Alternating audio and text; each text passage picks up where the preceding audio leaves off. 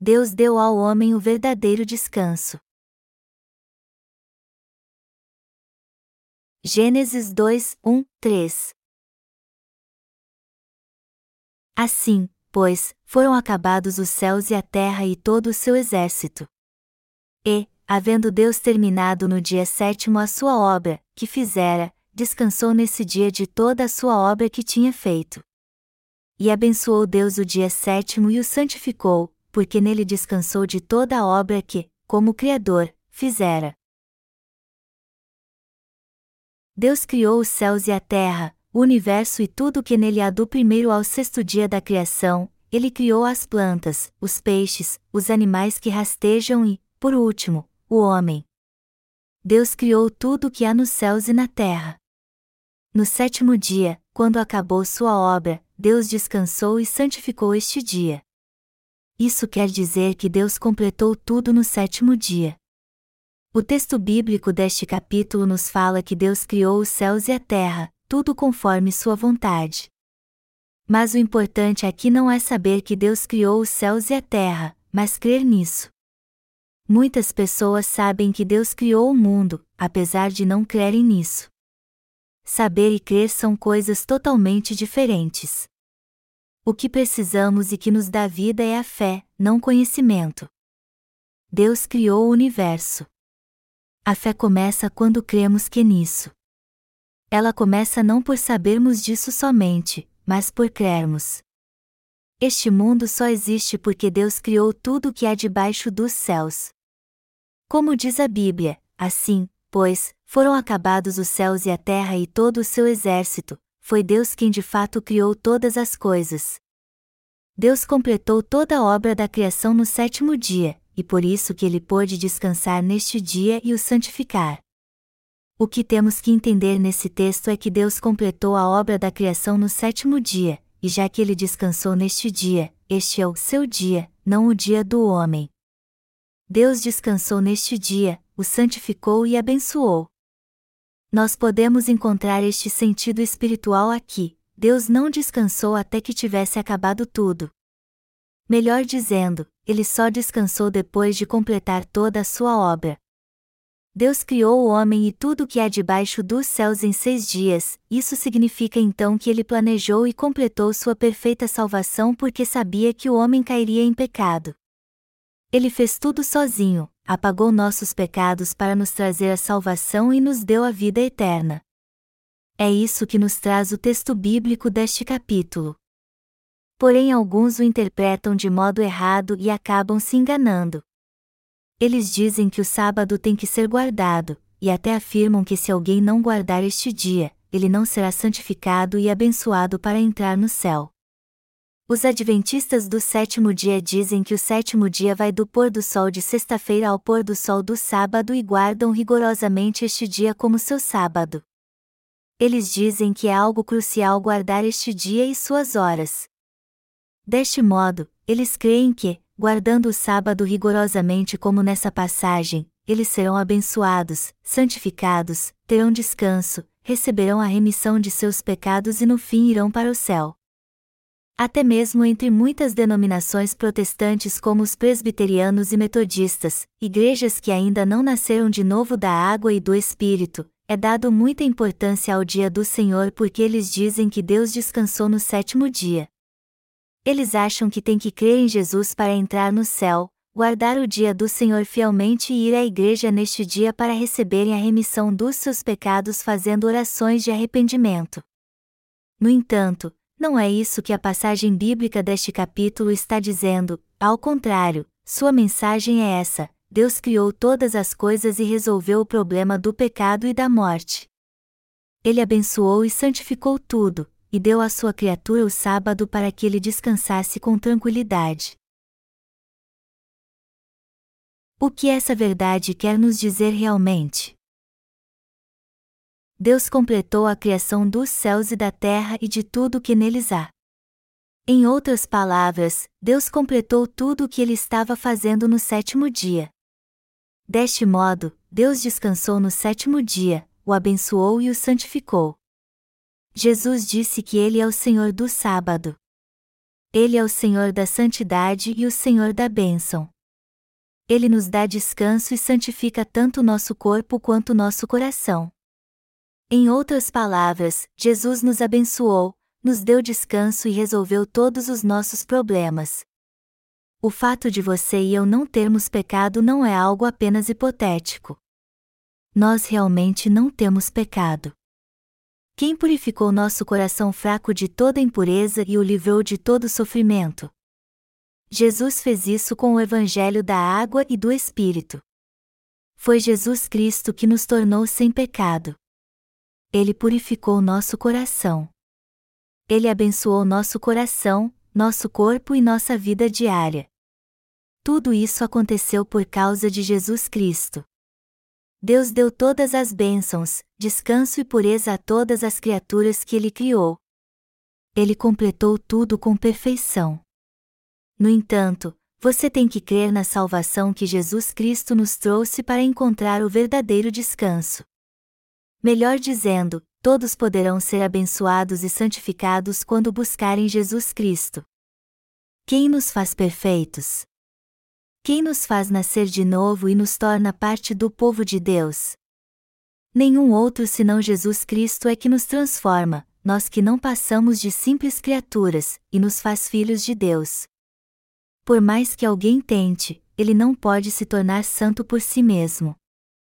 Se nós confiarmos apenas em nossa força humana, nós não poderemos encontrar descanso nem ser abençoados. Aquele que nos santifica, que nos dá descanso e remiu todos os nossos pecados não é outro senão nosso Senhor Jesus Cristo, o próprio Deus. A passagem bíblica deste capítulo diz que Deus tornou tudo perfeito, nos deu a remissão de pecados, toda felicidade e descanso. Nós temos que crer nessa palavra. Mas se tentarmos encontrar descanso por nós mesmos, estaremos desafiando a Deus, buscando nossa própria destruição e ficando do lado do diabo. Buscar a santidade por si mesmo é como ficar do lado de Satanás. Há muito tempo, havia um pastor que dormia apenas duas ou três horas à noite, que passava o resto do dia fazendo suas orações de arrependimento, orando pelo seu país, lendo a Bíblia e fazendo a obra com todo fervor. Este pastor passava a noite toda orando para que seus pecados fossem apagados e ficava acordado duas noites seguidas só para preparar uma simples pregação. Ele jejuava constantemente, dormia não mais do que três horas por dia e procurava exercer seu ministério da melhor forma possível, só para ter um coração santificado na presença de Deus. Como resultado, ele ficou doente e foi internado. Mas já que ele era tão zeloso na obra de Deus, ele tinha certeza que Deus o curaria e esperou que isso acontecesse.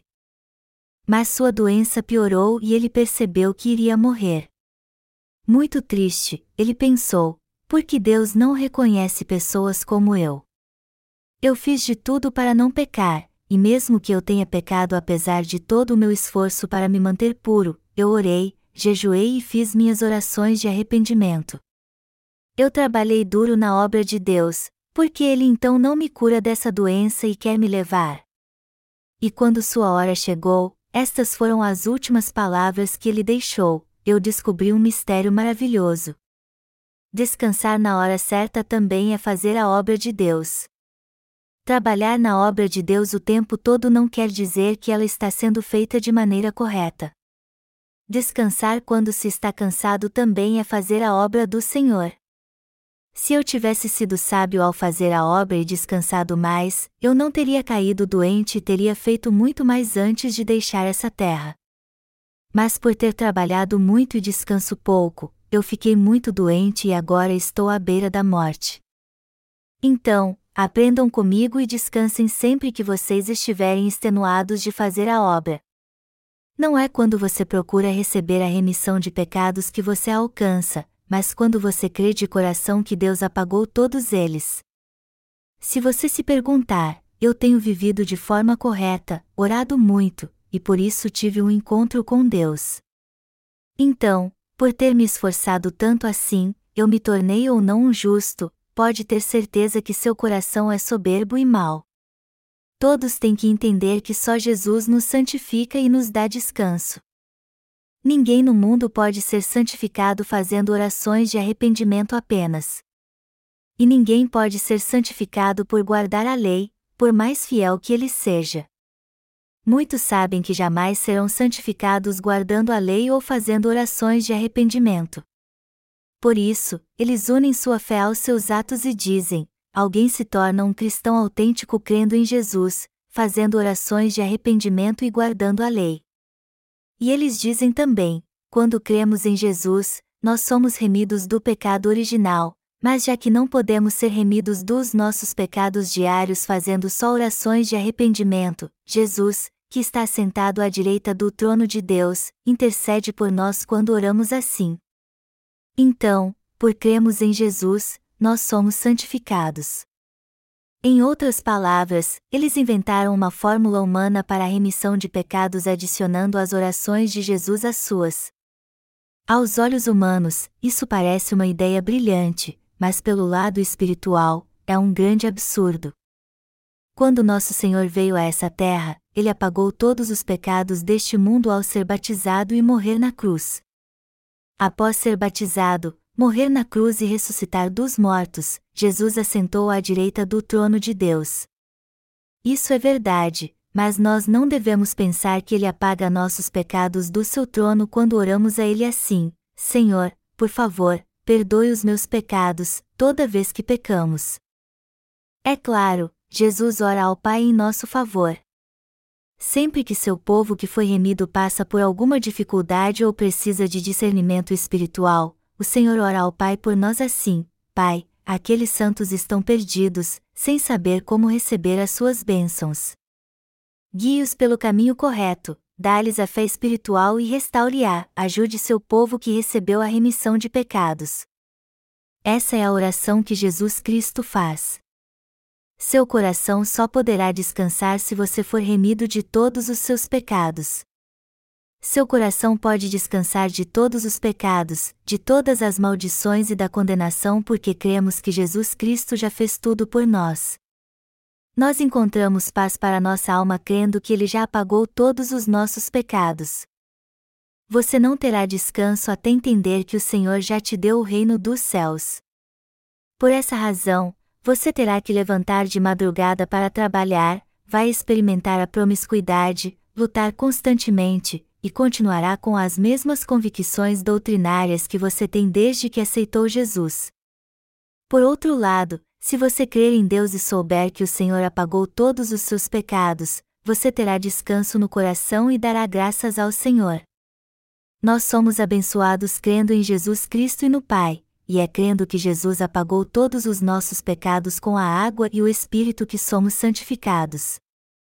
Foi por isso que Deus criou os céus e a terra e tudo o que neles há em seis dias e descansou no sétimo, abençoando este dia.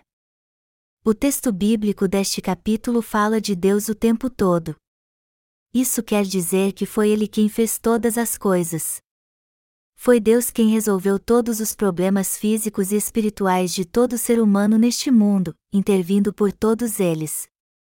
Em outras palavras, foi Deus quem nos deu descanso, nos abençoou e resolveu todos os problemas dos nossos pecados.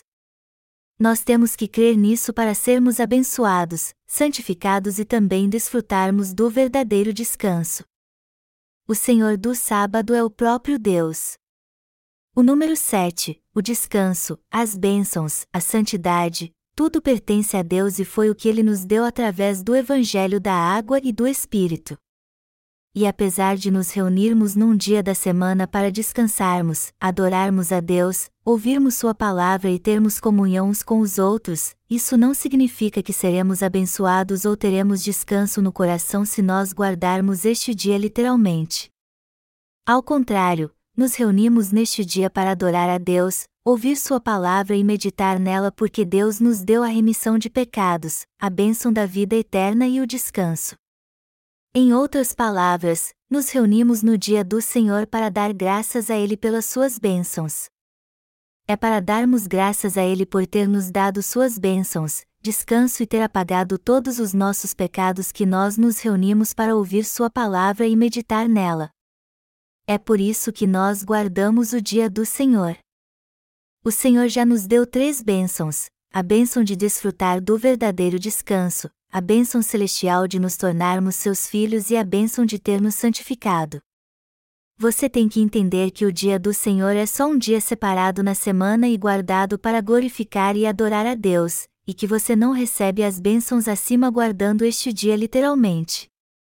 Nós temos um dia na semana para adorar a Deus porque cremos que Ele apagou todos os nossos pecados e porque somos gratos por isso. O fuso horário entre a Coreia e os Estados Unidos é de 14 horas. Com Moscou, o fuso horário é de 4 horas.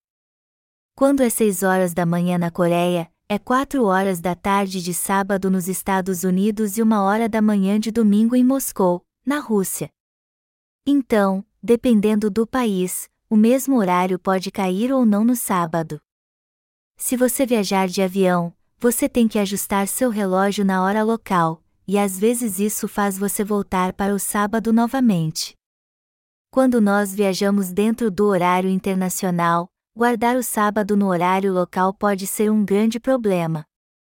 Então, você não é abençoado só por guardar um certo dia da semana.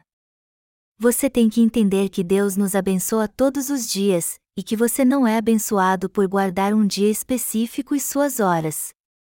Você também tem que entender que Deus te deu descanso no sétimo dia, te abençoou e já remiu todos os seus pecados. O número 7 é o número de Deus. O número 6, por outro lado, é o número do homem, pois Deus fez o homem no sexto dia. Então, quando lemos o livro de Apocalipse, podemos ver um homem tentando se colocar no lugar de Deus, fingindo ser ele e forçando a todos a receber a marca 666. E a Bíblia nos diz que este não é nenhum outro senão o próprio Anticristo. Deus descansou no sétimo dia depois de ter criado os céus e a terra, isso significa que tudo e todos descansaram neste dia. Em outras palavras, foi Deus quem completou tudo, resolveu todos os problemas e descansou no sétimo dia da criação. É por isso que nós agora podemos ter descanso e desfrutar dele crendo em Deus. Como nós podemos encontrar descanso quando estamos chateados ou preocupados? Em tempos como estes, é crendo em Deus que encontramos o verdadeiro descanso. Por crermos em Deus, nós clamamos a Ele, confiamos a Ele todos os nossos problemas e nosso coração encontra descanso. Deus apagou todos os nossos pecados com o Evangelho da água e do Espírito, e é por causa desse Deus que nós não temos mais pecado agora. Você tem paz no coração? Você agora tem paz no coração porque crê em Deus. Ninguém tem poder de remir pecados e trazer o perfeito descanso, pois só Deus pode apagar pecados. Sendo assim, é crendo nele que temos o verdadeiro descanso. Quem é este Deus? Ele é Deus Pai, Jesus Cristo e o Espírito Santo, este Deus triuno criou os céus e a terra com perfeição dessa maneira. Mas e Satanás?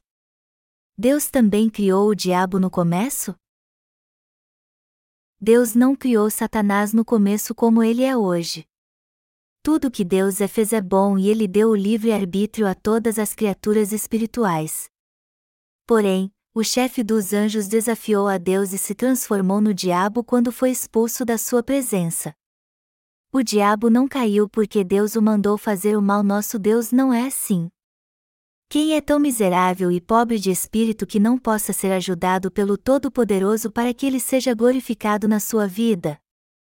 E já que o Deus Todo-Poderoso criou tudo com perfeição e abençoou sua criação, ele deveria se envergonhar do que fez? Claro que não. Deus abençoa a todos nós quando cremos que Ele é o Deus que nos santifica, nos dá bênçãos e a vida eterna e ele também quer ser glorificado em todas as suas criaturas. Foi assim que Satanás surgiu, Lúcifer era o chefe de todos os anjos. Era ele que dava as ordens para que os outros anjos fizessem a obra de Deus. Você pode imaginar então quantos anjos trabalhavam para Lúcifer.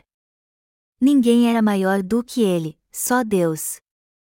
Por isso ele pensou que poderia se levantar contra ele, vencê-lo e se tornar Deus. Lúcifer então reuniu todos os seus anjos e desafiou a Deus dizendo a eles: com certeza, Deus é todo-poderoso, mas vamos unir nossas forças e enfrentá-lo.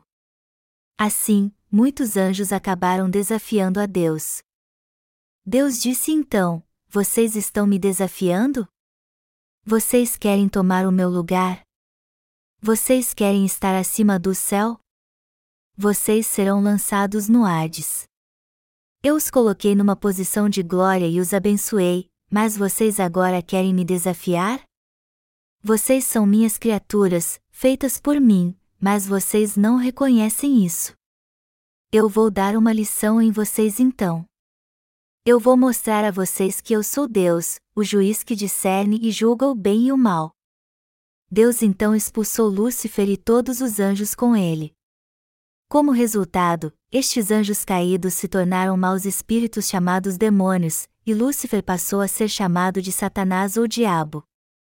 Depois que os anjos maus foram expulsos por Deus, eles se voltaram contra o homem para tentá-lo.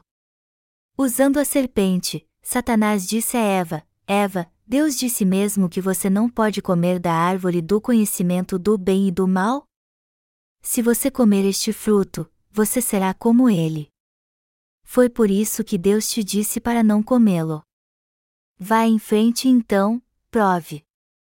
Depois que Deus o expulsou do céu, Satanás não voltou atrás e continuou a desafiá-lo. Apesar de não estar claramente escrito na Bíblia, podemos ver que nós seres humanos fomos criados depois dos anjos e depois que alguns deles se tornaram demônios. Você pode perguntar então: por que Deus não registrou tudo isso? A Bíblia não tem como descrever tudo em detalhes. Apesar disso, Deus escreveu nas Escrituras tudo o que era necessário para a nossa salvação, sem deixar faltar nada. A Bíblia diz que se alguém fosse escrever tudo o que Deus fez ao criar o universo e seus exércitos, nem todo o universo teria espaço suficiente para descrever isso. João 21 horas e 25 minutos.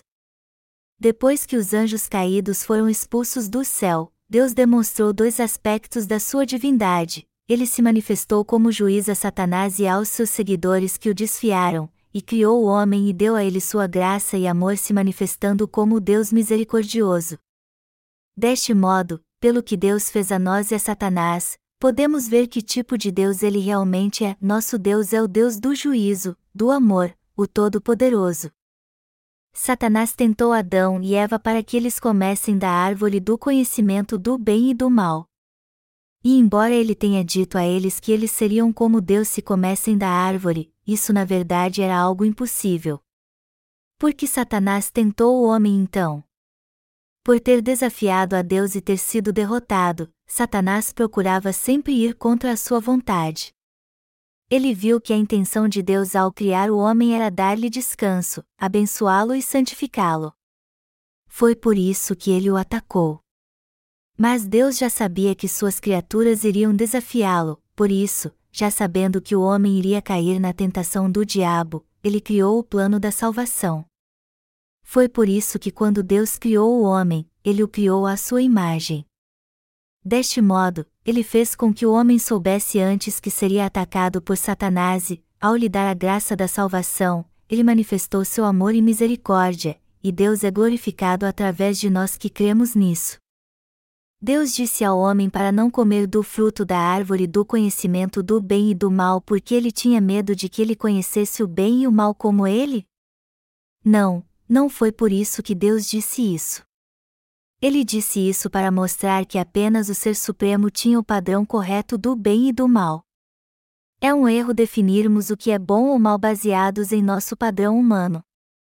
Se o homem tivesse seu próprio padrão do bem e do mal, isso mudaria constantemente, pois ele define como bom o que lhe traz vantagem e mal o que lhe traz desvantagem.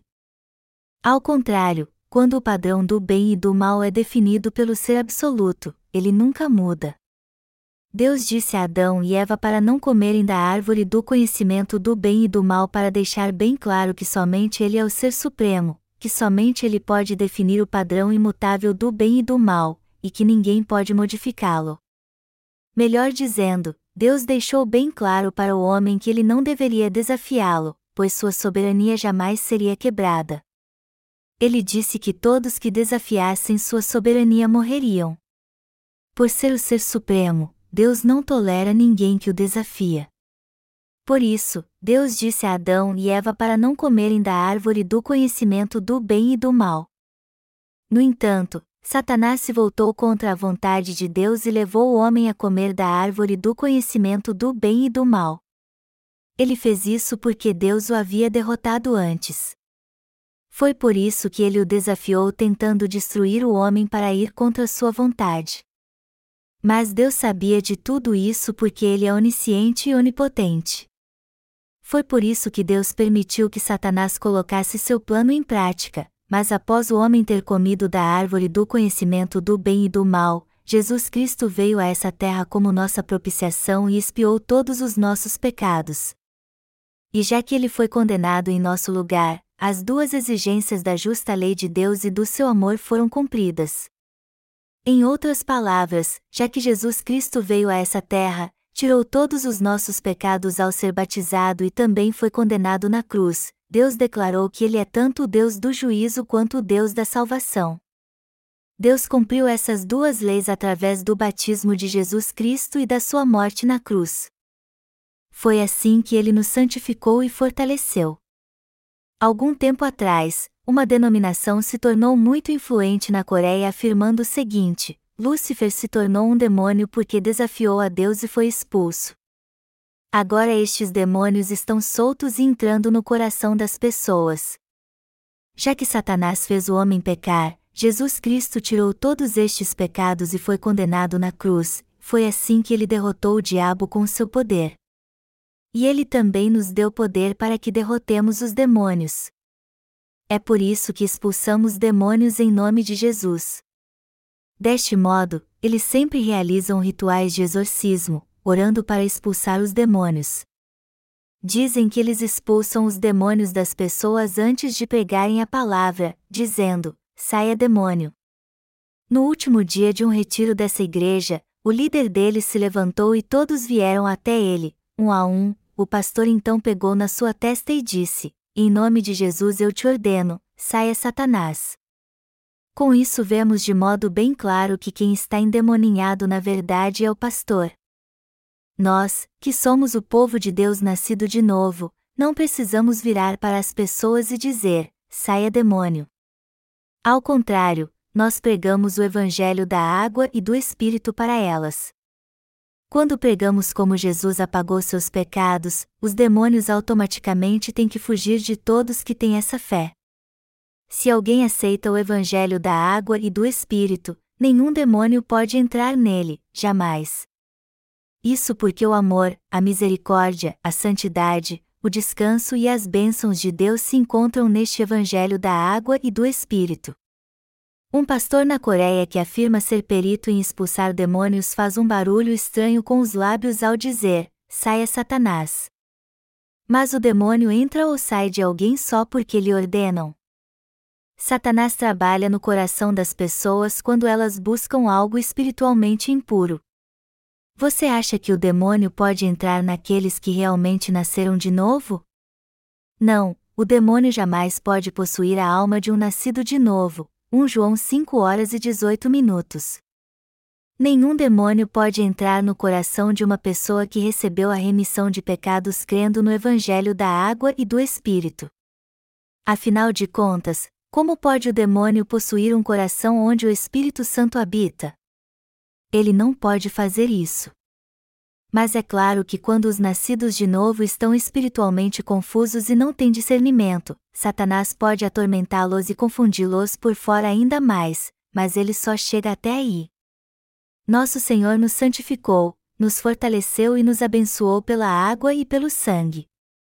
Mas se você achar tudo isso algo insignificante, você não poderá receber a remissão de pecados então, e será impossível você receber o descanso, a santidade e as bênçãos de Deus. Deus é o ser absoluto. Deus é o ser absoluto.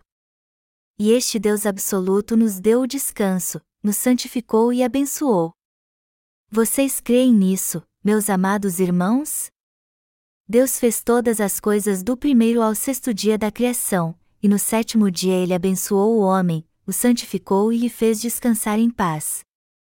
No plano da salvação, Deus já tinha cumprido toda a justiça. E Jesus Cristo a cumpriu de fato para toda a humanidade no Novo Testamento. Adão e Eva receberam a remissão de pecados no Antigo Testamento. E apesar de eles terem caído, Deus ainda assim os procurou, os vestiu com túnicas de pele, que ele fez para eles sacrificando um animal, e os salvou. Por isso, dentre os seus descendentes, Abel e Sete tiveram a mesma fé correta que eles e ofereceram cordeiros como oferta de expiação. Quando nós vemos o sistema sacrificial do tabernáculo que Deus deu mais tarde, encontramos a lei da expiação escrita com mais detalhes, e nela, o pecador passava seus pecados para o animal do sacrifício impondo as mãos sobre sua cabeça. Levítico 1, 3 e 5. Isso era um prenúncio de que Jesus tiraria todos os pecados do homem ao ser batizado na forma de imposição de mãos. Entretanto, os cristãos de hoje não passam seus pecados para Jesus crendo no seu batismo, ao contrário, eles só creem no sangue da cruz e omitem de modo arrogante seu batismo do Evangelho original. Isso significa que o Evangelho deles foi corrompido. Adão e Eva sabiam que Deus havia remido todos os seus pecados sacrificando um animal em seu lugar e creram nisso. Depois da queda, Deus chamou Adão e Eva e perguntou a eles: Onde vocês estão? E já sabendo que eles haviam desobedecido à sua palavra, ele disse: Vocês comeram do fruto que eu lhes disse para não comer? Quem os levou a fazer isso? Eva então respondeu: Foi a serpente que me levou a fazer isso. Deus então disse à serpente: Você será amaldiçoada e passará o resto da vida rastejando e comendo o pó da terra. Em outras palavras, Deus amaldiçoou o diabo a se alimentar dos pensamentos carnais do homem. É por isso que as pessoas ficam endemoninhadas quando não vigiam seus pensamentos. Se alguém comer muito fermento carnal, ele acabará morrendo envenenado. Enquanto que os demônios trabalham na mente do homem, Deus trabalha no coração daqueles que creem na Sua palavra. A árvore da vida se refere a Jesus Cristo, enquanto que a árvore do conhecimento do bem e do mal se refere à lei. Todos que não receberam a remissão de pecados são escravos da lei e não podem evitar o juízo de Deus. Deus pôs a todos debaixo da lei antes de nos dar o evangelho da água e do Espírito, mas nos deixou livres desta lei para crermos neste evangelho. Deus nos deu a remissão de pecados, o descanso e todas as bênçãos. Mas e você? Você já foi abençoado por Deus? Os santos nascidos de novo precisam entender que já foram abençoados. Deus já te abençoou e te deu o verdadeiro descanso. Aqueles que creem nisso descansarão no reino de Deus pela eternidade. Eles receberam a vida eterna pela fé. Nós somos santos porque Deus nos santificou. Há pecado no seu coração? Eu aconselho todos vocês a crer no Evangelho da Água e do Espírito, para que assim vocês recebam a remissão de pecados em seu coração, sejam purificados e encontrem o verdadeiro descanso. Melhor dizendo, o meu desejo mais sincero é que vocês conheçam o verdadeiro significado do sábado.